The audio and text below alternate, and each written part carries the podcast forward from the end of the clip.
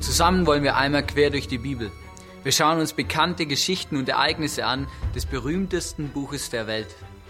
Es ist unglaublich, wie Gott einzelne Menschen und Personen gebraucht, mit ihren Stärken und Schwächen, Leidenschaften und Talente. Gott schreibt Geschichte, doch worauf kommt's an? Lass uns zusammen herausfinden, wie die Story der Bibel dein Leben verändern kann.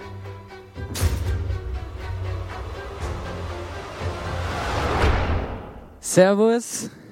Ich werde heute nicht die Predigt halten, weil wir haben einen genialen Guest-Speaker aus Wien da, der Thorsten Brisching. Begrüße mit mir auf der Bühne jetzt. Thorsten.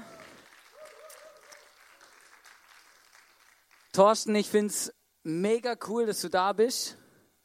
Und ähm, es ist wirklich einfach unglaublich. Er hat schon Kirchengeschichte geschrieben in, ähm, in der Schweiz, in München und jetzt ist er im ISF Wien.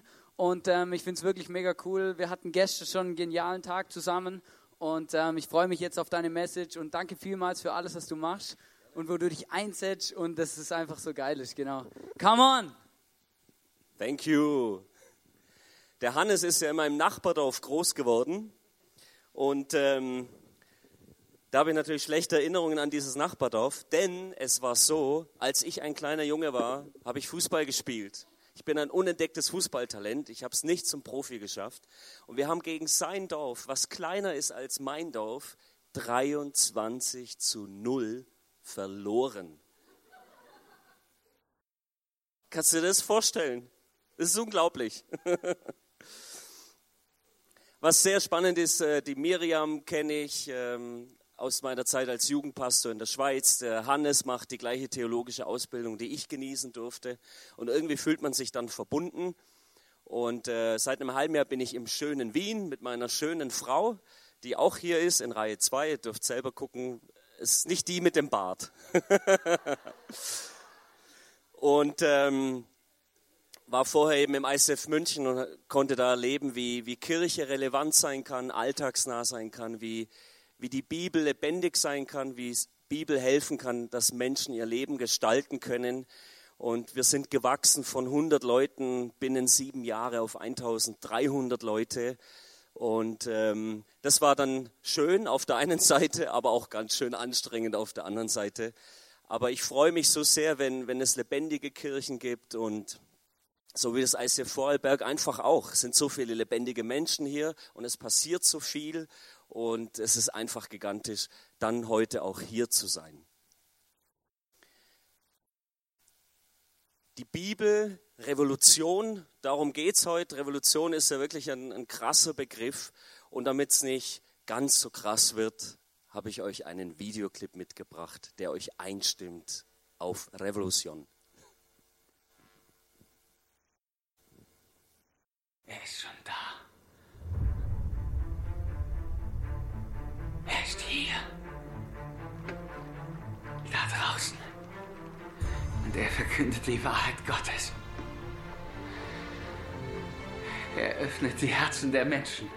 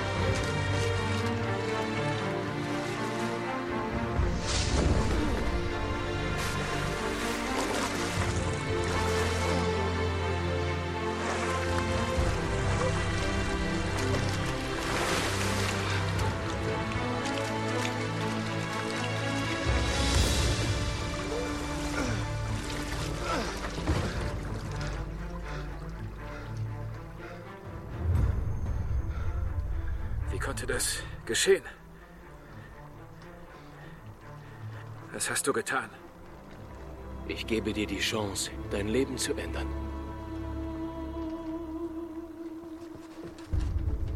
Petrus, komm mit mir. Gib das Fischen auf und ich werde dich zu einem Menschenfischer machen. Und was werden wir dann tun? Welt verändern.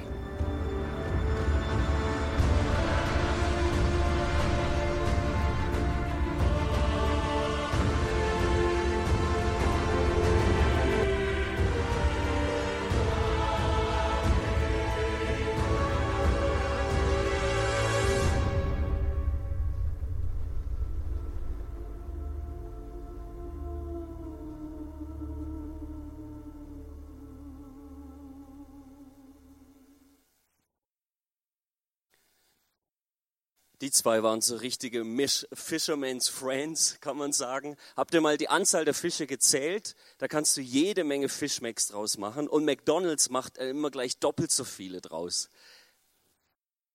Du kannst ja noch was dazu tun. Mahlzeit. Also viel Spaß heute Mittag, wenn du zu McDonald's gehst.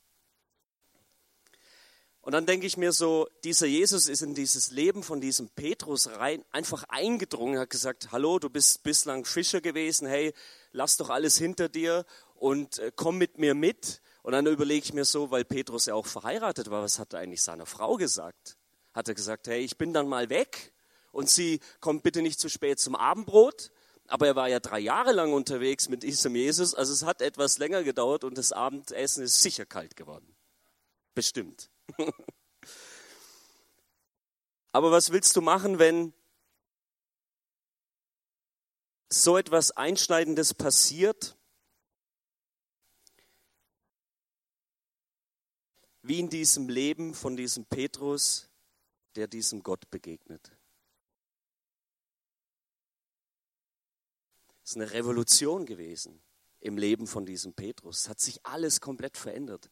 Bevor ich äh, Berufschrist wurde, war ich in der Bank tätig. Also ich habe auch was Gescheites gelernt, jetzt nicht Fischer, aber Bankkaufmann. Es hat echt Spaß gemacht. Aber wenn dann Jesus ins Leben reinkommt und etwas verändert und Perspektiven verändert, das ist, kann wirklich krass sein und echt viel auf den Kopf stellen. Und das haben alle Revolutionen auch gemeinsam. Es ist immer eine große Veränderung, eine sehr große Veränderung, wenn Revolution passiert. Und Jesus war auch so einer, der gern revolutioniert hat. Ganz, ganz viel, das schauen wir uns heute an.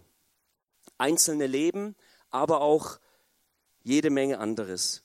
Meine Frau und ich waren letztes Jahr in Kuba auf Urlaub. Das war sehr, sehr schön. Wir waren im Land der Revolution.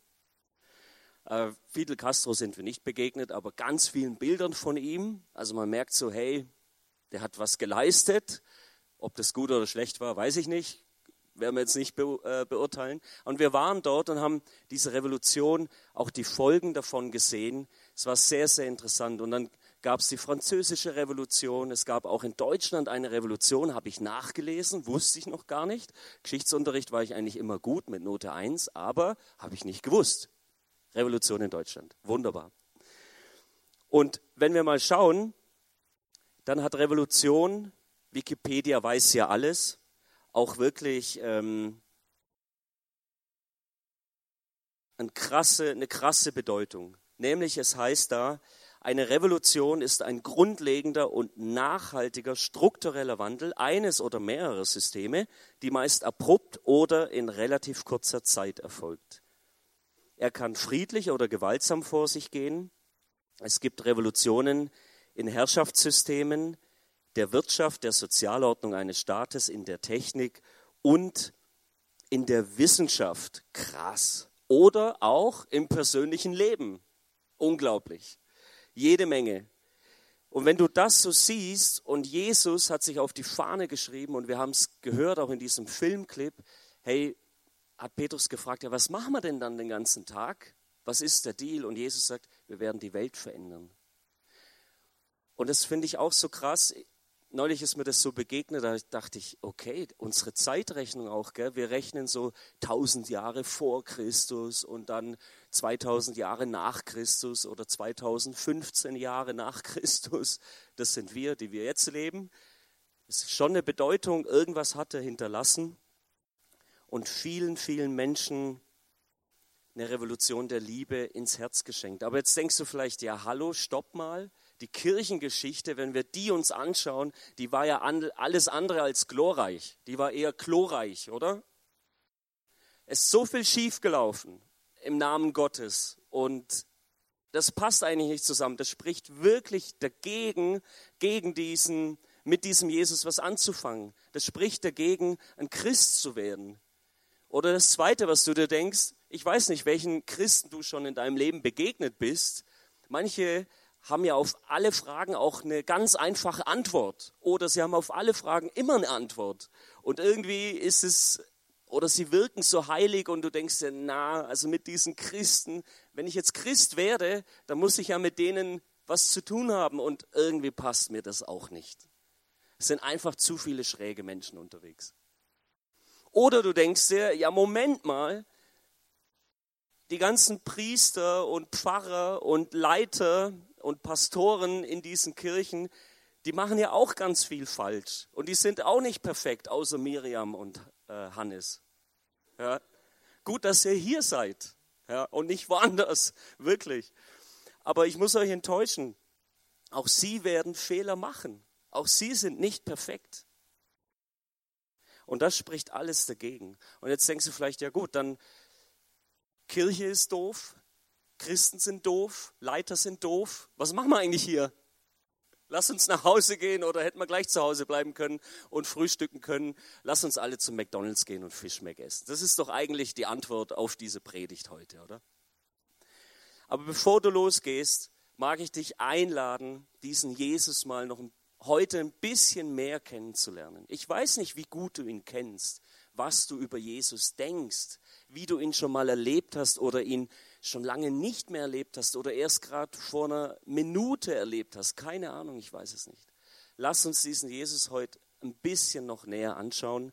Und der zweite Filmclip zeigt uns die erste Revolution, die durch Jesus möglich wurde. In der armen Provinz Galiläa bahnt sich ein Aufstand an.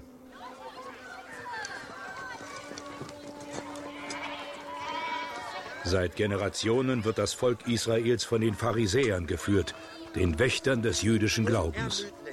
Sollt ihr halten die Gebote des Herrn, eures Gottes, und seine Rechte. Die Pharisäer glauben, das Wohlergehen des Volkes hinge von der strengen Einhaltung der Gesetze ab, die Gott Moses gegeben hat. Sie werden vom Volk geliebt und bewundert. Ihr solltet tun, was richtig ist und was gut ist. Im Angesicht des Herrn. Seht mal da drüben. Da drüben. Aber Jesus weist einen neuen Weg. Der Herr hat uns geboten, nach all diesen Rechten zu handeln.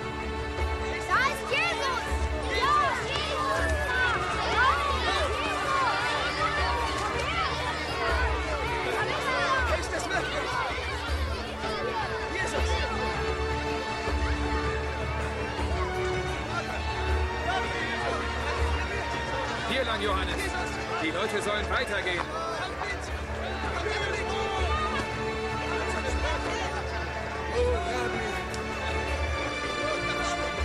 Jesus! Jesus!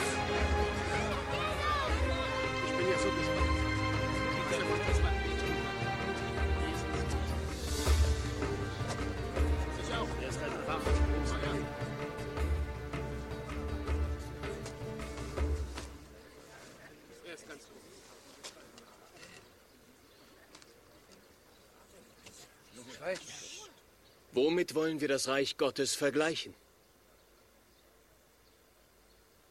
Es ist wie ein Senfkorn, das der Mensch genommen und auf dem Acker gesät hat. Es ist das kleinste Samenkorn auf der Welt.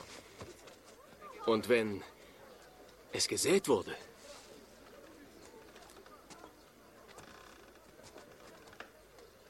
geht es auf wird größer als alle Kräuter. Es wird ein Baum, in dem Vögel wohnen Er ist gelähmt. und ihre Nester bauen.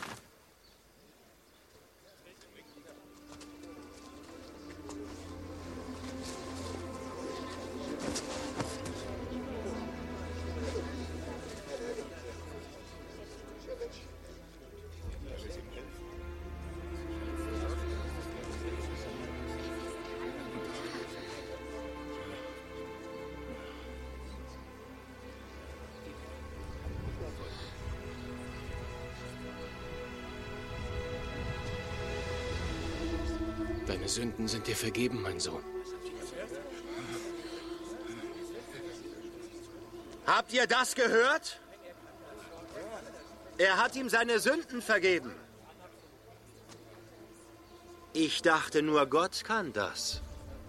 Ist das nicht Blasphemie? Er weiß es. Das ist Blasphemie. Ist das deine Absicht, mein Freund? Antworte mir. Sag mir, was ist leichter? Zu sagen, seine Sünden sind vergeben? Oder zu sagen, steh auf und geh.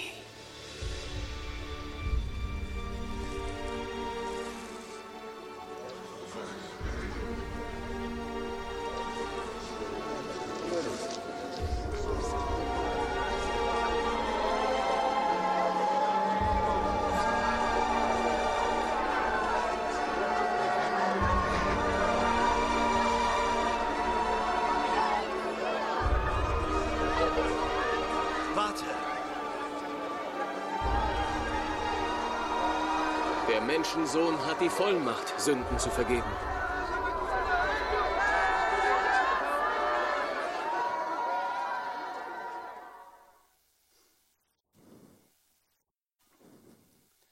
Jetzt trägt er aber ganz schön dick auf. Dieser Jesus. Er sagt, und das ist die erste Revolution, die ich mir durch anschauen will, von drei insgesamt.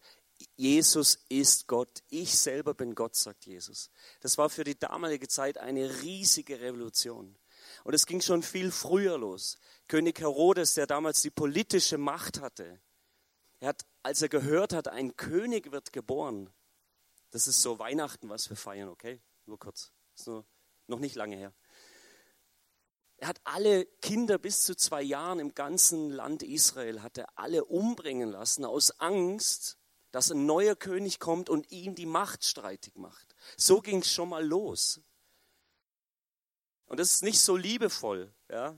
Und das Zweite war, du hast hier diesen religiösen Führer gesehen, einen Theologen, für den es ja überhaupt nicht geht, dass ein Mensch behauptet, hey, dir sind deine Sünden vergeben. Das konnte nur Gott tun. Nur Gott kann sagen, dir sind deine Fehler und deine Sünden vergeben. Und es hat ihm wirklich die Sicherungen aus dem Kopf herausgehauen. Er hat es wirklich nicht verstanden. Ich frage mich nur, warum er überhaupt nur sagt, willst du das, mein Freund, blasphemisch sein, also Gotteslästerung betreiben? Das war nicht sein Freund. Es kann nicht sein. Der hat die Welt nicht mehr verstanden in dem Moment. Und dann sagt Jesus, Herr, und damit du wirklich checkst, dass ich Gott bin, mache ich jetzt gerade noch ein Wunder. Okay? Was ist denn leichter, jemandem sagen, ja, dir sind deine Sünden vergeben, oder jemand zu sagen, hey, ich mache dich gesund und du kannst jetzt wieder gehen. Wie krass ist das denn? Und ihr habt gesehen, der konnte ja gar nichts mehr sagen. Der war ja völlig, also das hat er gar nicht mehr begriffen. Und das ist das, wenn Jesus in unser Leben reinkommt. Er liebt uns und er will eine Beziehung zu uns haben. Und er vergibt uns unsere Schuld. Und was er auch gerne tut, ist zu beweisen, dass er Gott ist und dass er der Chef ist und dass er wirklich alle Macht hat auf dieser Erde und im Himmel. Und das ist so krass, was Jesus da tut. Und dann sagt er noch einen Schlüsselsatz. Und die religiösen Führer damals, die kannten das, den ersten Teil der Bibel, auch Altes Testament genannt, das kannten die auswendig. Ja, wie viele Leute hier kennen den ersten Teil der Bibel auswendig? Ja, nicht so viele. Und er kannte das auswendig und er hat gecheckt bei diesem Wort Menschensohn. Das ist ein Signalwort, ein theologisches Signalwort, auf das ein Theologe sofort anspringt, zumindest zur damaligen Zeit. Weil alle wussten, wenn der Menschensohn kommt, das ist dieser Retter der Welt, das ist dieser Messias, der seit tausenden von Jahren schon angekündigt worden ist. Und dann glaubt man es ja manchmal nicht, dass Jesus, also auf einmal war der da, oder? Das ist ja so krass. Auch in unserem Alltag oder in meinem Alltag denke ich mir, Jesus, wo bist du eigentlich? Muss ich jetzt auch ein paar tausend Jahre lang auf dich warten? Schau mal, da ist gerade eine Situation in meinem Leben, da könntest du jetzt mal was tun. Du bist ja Gott, oder? Ich glaube das auch. Mach mal was. Und dann dauert es gefühlt tausende von Jahren und auf einmal tut er was und ich übersehe das. Das ist doch so krass. So oft übersehen wir, dass Jesus in unserem Leben was tut und wir gehen irgendwie darüber, weil wir, weil wir nicht damit rechnen, dass er auf einmal auftaucht. Wir rechnen gar nicht mehr damit.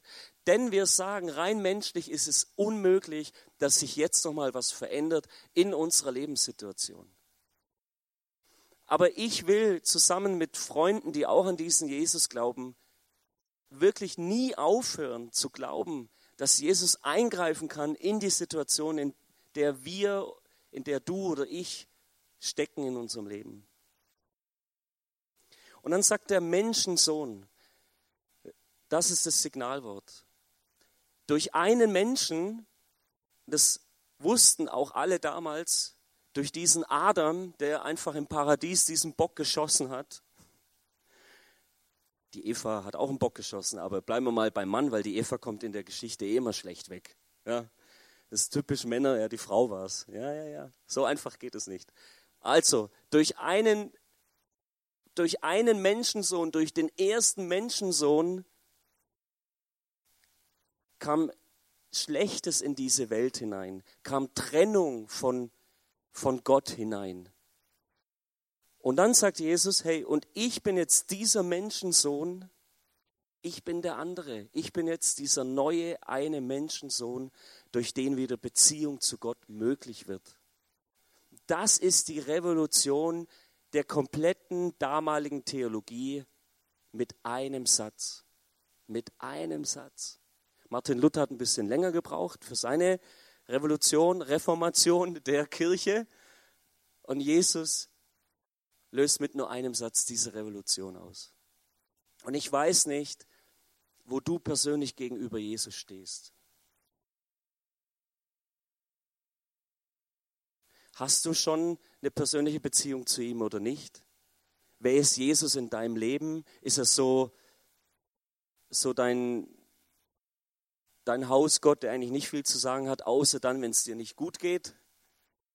Oder mit dem du ab und zu mal redest, wenn es dir ein bisschen besser geht oder keine Ahnung. Oder ist er wirklich der Chef in deinem Leben und er darf sagen, wo es lang geht? Und darf er eine Revolution auch in deinem Leben vollziehen? Und vielleicht sagst du, hey, von Jesus höre ich heute zum ersten Mal, ich weiß gar nicht, wer der ist, wo der herkommt. Also jetzt ein bisschen, was hast du gesehen? So wie Petrus. Er hat auch diesen Jesus durch dieses Wunder erlebt. Und ich mag dich einladen. Jesus kann das. Wenn du sagst, hey, Jesus, wenn es dich wirklich gibt, dann bitte tu dies oder jenes in meinem Leben. Das kannst du Jesus sagen. Und ich kann das so sagen, weil ich glaube, er wird es tun. Er wird sich dir zeigen. Das heißt in der Bibel auch, wenn wir Gott suchen, wenn du Jesus suchst, wird er sich von dir finden lassen. Was brauchst du? Ich weiß nicht, ob du ein volles Boot mit Fischen brauchst, keine Ahnung. Aber was brauchst du in deinem Leben, dass du sagst, hey, ich will mit diesem Jesus eine Beziehung leben? Der Gelähmte wurde geheilt und so viele haben es gesehen. Was brauchst du? Welchen Gottesbeweis brauchst du in deinem Leben, dass du sagst, okay, dieser Jesus ist wirklich Gott.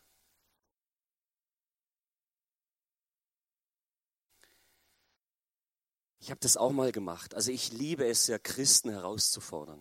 Ich liebe es auch, selber herausgefordert zu werden. Wirklich. Also manchmal überfordert es mich, dann habe ich keinen Bock. Auf der Couch liegen ist es auch schön. Ja und dem VfB Stuttgart zuschauen, wie sie gewinnen, ja, so wie gestern Nachmittag. Ja, endlich, der zweite Heimsieg in dieser Saison. Ist wieder ein anderes Thema.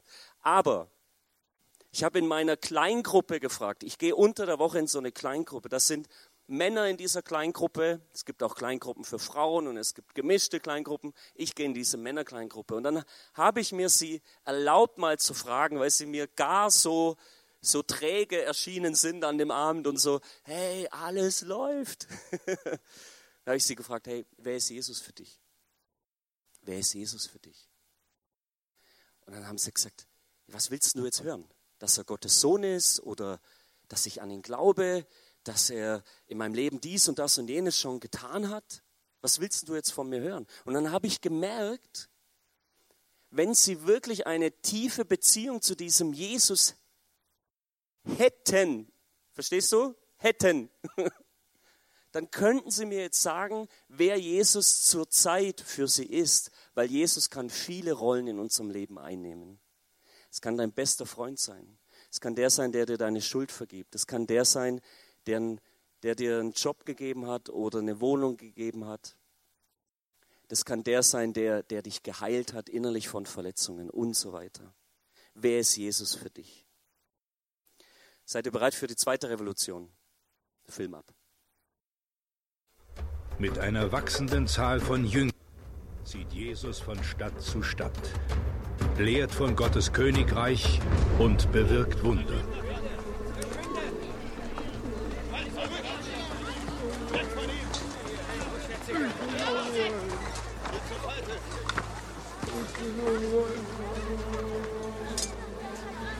Bitte. Bitte. Nehmt euch in Acht. Er ist ein Aussätziger.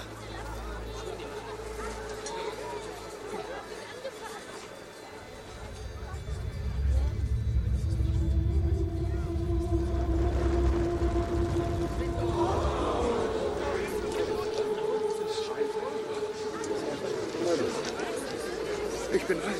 Ich bin rein. Ich bin geheilt.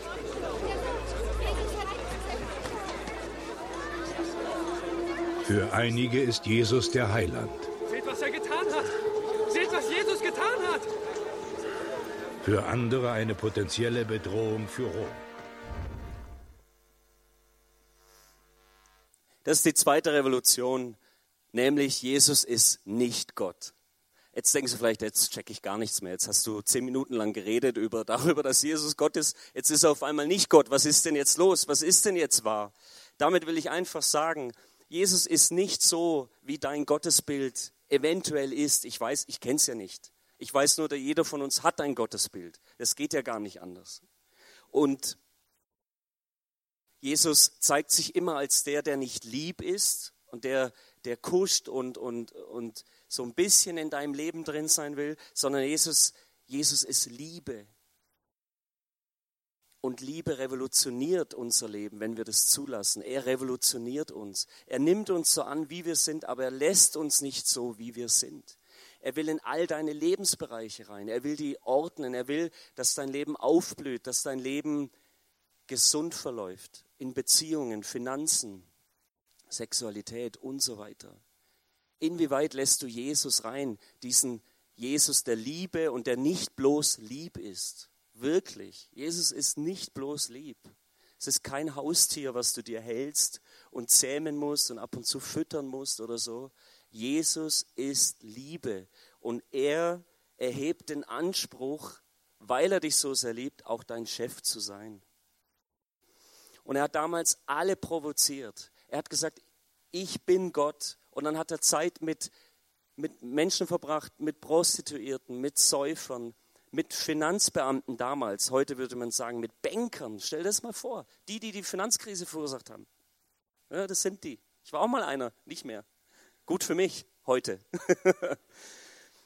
Und er hat Zeit mit den, mit den Leuten verbracht, mit denen die Theologen damals überhaupt keine Zeit verbracht hätten. Und er hat dieses Ding, dieses theologische und das Gesellschaftssystem wirklich auf den Kopf gestellt. Und dann kennt ihr so, manche Christen haben das, tut mir leid, wenn du Christ bist heute Morgen, aber die haben dann so ein Bändchen hier umhängen, da steht drauf WWJD, oder? What would Jesus do? Hey, das, das ist falsch. Ja, es müsste eigentlich heißen WTFWJD. Ich muss hinschauen. Nochmal, es müsste eigentlich heißen WTFJD. What the fuck would Jesus do? Weil du nicht weißt, wie er reagiert.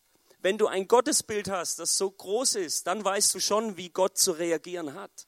Aber Jesus reagiert immer anders. Er hat jeden Menschen anders geheilt und gesund gemacht. WWJD, das greift zu kurz. Was würde Jesus tun? Du weißt es nicht, du kannst es nicht wissen. What the fuck would Jesus do? Das ist die Frage für dein Leben. Was will jetzt Jesus tun? Den einen hat er geheilt durch, der musste sich Dreck auf die Augen schmieren, dem anderen hat er gesagt, ja, du bist geheilt.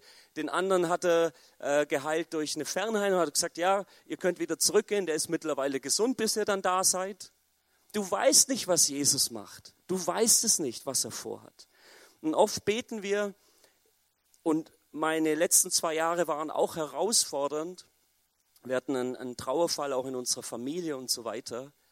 Und, und da drin dann Jesus zu suchen. Und wir beten dann oft, ja, hey Jesus, veränder das, dies und jenes, ändere die Situation. Aber Jesus sagt, nein, ich verändere die Situation nicht, weil ich dich jetzt da drin verändern will.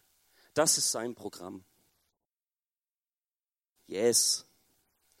Film ab zur dritten und letzten Revolution.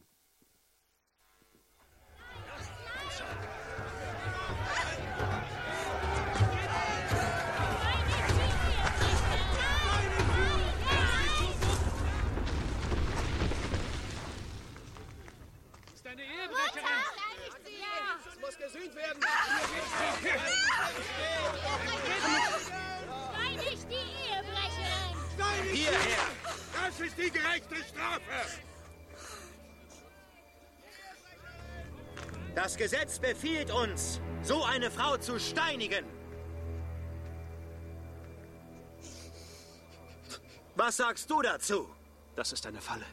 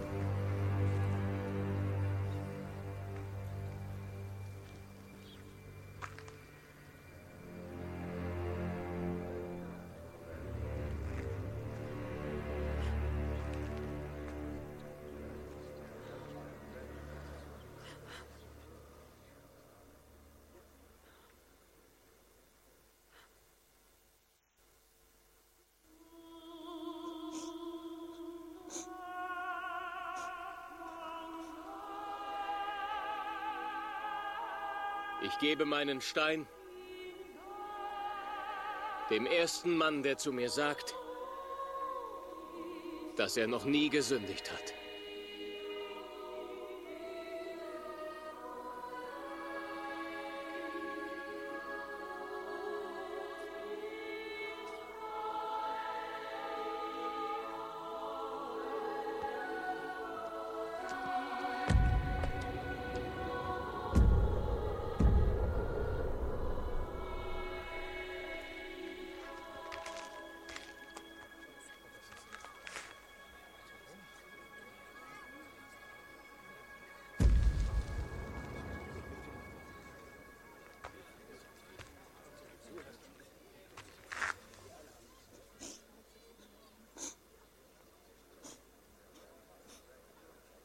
Geh und sündige nie wieder.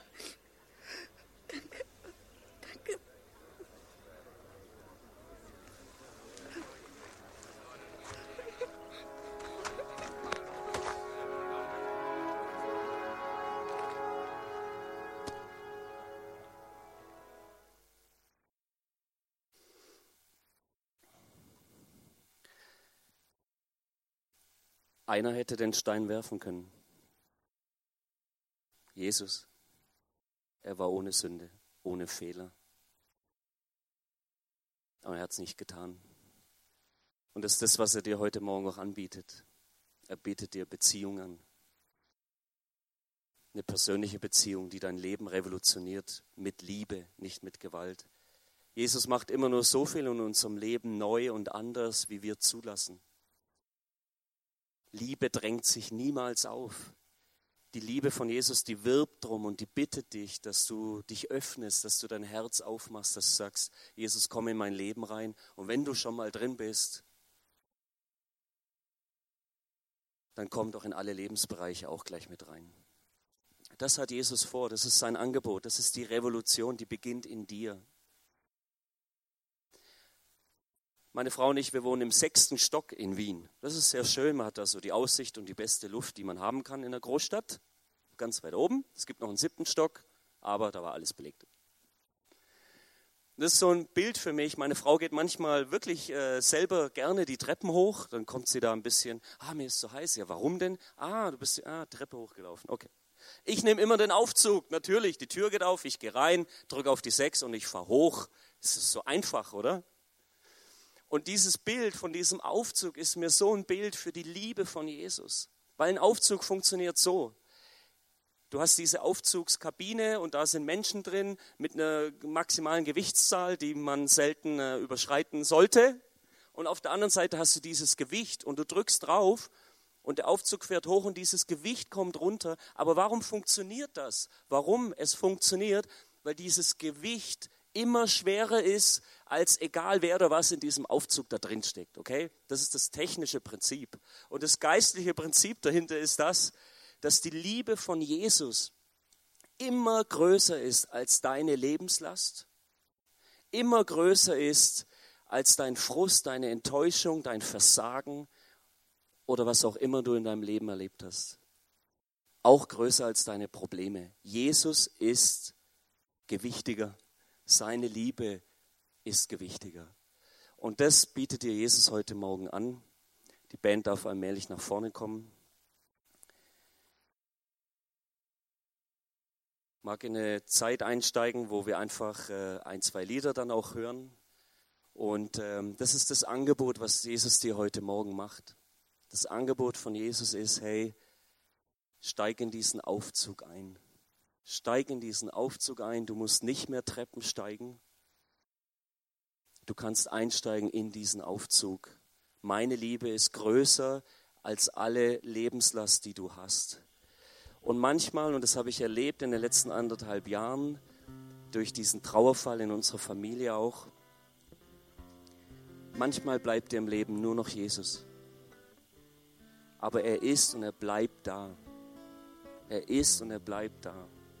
Ich habe letzte Woche eine SMS bekommen, da stand drin, ich könnte platzen vor Glück. Ich liebe diesen Jesus. Er hat mir meinen Traumjob ermöglicht. Und die andere Nachricht war, ich glaube, Gott hat mich verlassen. Ich glaube, er ist gar nicht mehr da. Und beides, beides ist Realität, auch wenn du dich Christ nennst. Beides kann passieren und so kann es sich anfühlen.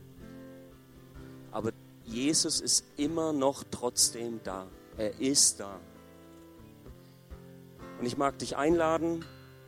Ich bete jetzt gleich mit uns. In Johannes 4, Vers 14 steht, Wer aber von dem Wasser trinkt, das ich ihm gebe, der wird wie nie wieder Durst bekommen. Dieses Wasser wird ihm zu einer Quelle, die bis ins ewige Leben hineinfließt. Das ist so ein Lebenselixier und ein Lebenswasser, was Jesus dir anbietet, damit du erfüllt durchs Leben gehst und nicht ständig Ausschau halten musst, was befriedigt dich. Und dieses Lebenswasser, das reicht, um auch nach dem Tod bei Jesus leben zu können. Dafür bete ich, wenn du heute Morgen sagst, ja, ich kenne diesen Jesus noch gar nicht, ich bin noch gar nie in diesen Aufzug rein, ich habe das noch nicht angenommen, dann lade ich dich ein, mitzubeten im ersten Teil. Und das zweite Gebet ist für all diejenigen unter uns, die sagen, ja, ich kenne diesen Jesus schon und ich möchte, dass er mein Leben noch mehr revolutioniert. Jesus, danke für dein Angebot, dass ich Beziehung zu dir haben kann. Ich entscheide mich heute mit all meiner Lebenslast in diesen Aufzug einzusteigen und ich glaube an dich, Jesus, und ich lade dich in mein Leben ein. Und ich glaube an dich, Jesus, dass deine Liebe meine Lebenslast tragbar macht, überwindet, auflöst leicht werden lässt, Jesus. Ich entscheide mich heute, dass ich mit dir leben will und Christ sein möchte.